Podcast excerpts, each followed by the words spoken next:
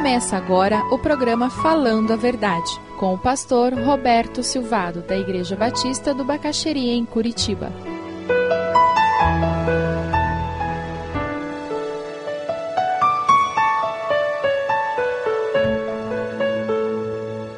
O tema hoje, oração, é um tema que para alguns de nós é maravilhoso. Ah, que legal! Normalmente, quando nós temos uma natureza mais subjetiva, introspectiva, nós somos mais atraídos por esse tema.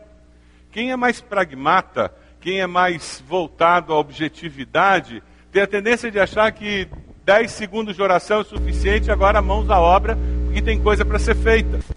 E por causa dessas características pessoais que nós temos, muitas vezes nós perdemos a experiência de oração, a experiência de gastar tempo com Deus período de férias, né? A rotina está alterada. Algumas pessoas que normalmente têm uma vida de oração bem regular, nesse período se perdem. E não estão nem lendo a Bíblia, nem orando. Tem pessoas que vão para as férias e esquecem de levar a Bíblia. Mas também é diferente. Alguns podem usar esse fato de ter mais tempo na mão para gastar mais tempo com a palavra, para gastar mais tempo orando, conversando com Deus. Como é que tem sido a sua experiência nessas férias? Você tem orado mais, tem orado menos, tem lido mais a Bíblia, tem lido menos? Qual tem sido a sua experiência? E hoje nós vamos estudar uma parábola que está lá em Lucas 18, do versículo 1 ao 8. É a parábola da viúva persistente.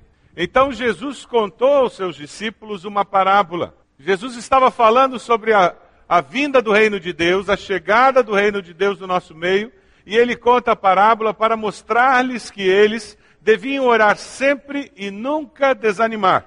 E disse: Em certa cidade havia um juiz que não temia a Deus, nem se importava com os homens. E havia naquela cidade uma viúva que se dirigia continuamente a ele, suplicando-lhe: Faze-me justiça contra o meu adversário. Por algum tempo ele se recusou, mas finalmente disse a si mesmo: Embora eu não tema a Deus e nem me importe com os homens, esta viúva está me aborrecendo. Vou fazer-lhe justiça para que ela não venha mais me incomodar. E o Senhor continuou: Ouçam o que diz o juiz injusto. Acaso Deus não fará justiça aos seus escolhidos, que clamam a Ele dia e noite? Continuará fazendo-os esperar? Eu lhes digo: Ele lhes fará justiça e depressa. Contudo, quando o filho do homem vier, encontrará fé na terra. Jesus fala sobre um juiz injusto e Jesus está falando sobre oração. Ele traz à tona a necessidade de não apenas orar, mas de perseverar em oração.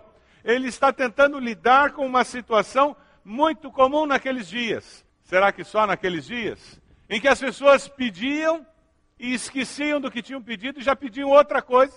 E esqueciam do que tinham pedido e já pediam outra. Soa familiar isso? Jesus está lidando aqui com uma das grandes dificuldades que nós